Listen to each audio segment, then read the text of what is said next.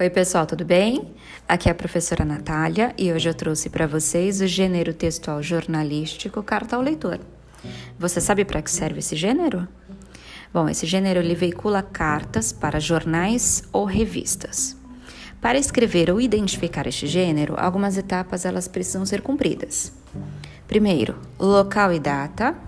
Depois, a quem se destina a carta, exemplo, caro jornal ou prezada revista. Em seguida, desenvolver o seu parágrafo a partir de apresentação, dizer quem você é, citar a matéria, se você gostou ou não, pode colocar um trecho dessa matéria entre aspas, fazer perguntas, reclamações, pode utilizar, na minha opinião, mas, porém, todavia. E é importante que você traga sugestões, novas ideias a serem publicadas.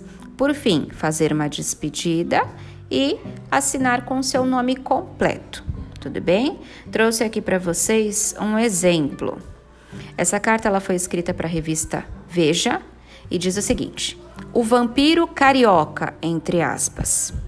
Achei injusta a colocação feita sobre o cantor Belchior na reportagem O Vampiro Carioca, entre aspas. Veja, número 987. Realmente, ele lançou não um, mas dois discos belíssimos no final da década de 70 e depois deu um tempo, entre aspas.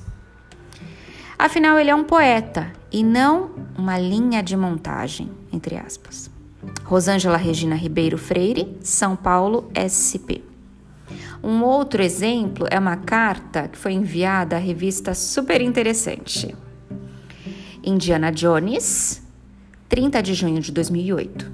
Achei a explicação sobre as linhas de Nazca, Indiana Jones e suas histórias não resolvidas, junho, muito engraçada. Foi preciso um batalhão de especialistas para chegar à conclusão de que as linhas foram feitas pelos próprios Nazcas. Simplesmente colocaram as pedras em determinada ordem para fazer os desenhos. Ora, mas isso é óbvio.